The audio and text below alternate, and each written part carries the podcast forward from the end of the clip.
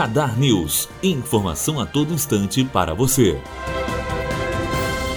Brasil só cria vagas de trabalho de até dois salários. O país criou empregos formais em 2018 apenas para até dois salários mínimos, totalizando R$ 1.908. Segundo dados do primeiro trimestre do CAGED, o Cadastro de Empregos e Desligados, no Norte e no Nordeste a situação foi ainda pior. A abertura de postos de trabalho esteve na faixa de um salário mínimo, totalizando 954 reais. Matheus Azevedo, aluno do primeiro ano de jornalismo, direto para a rádio Unifoa, formando para a vida.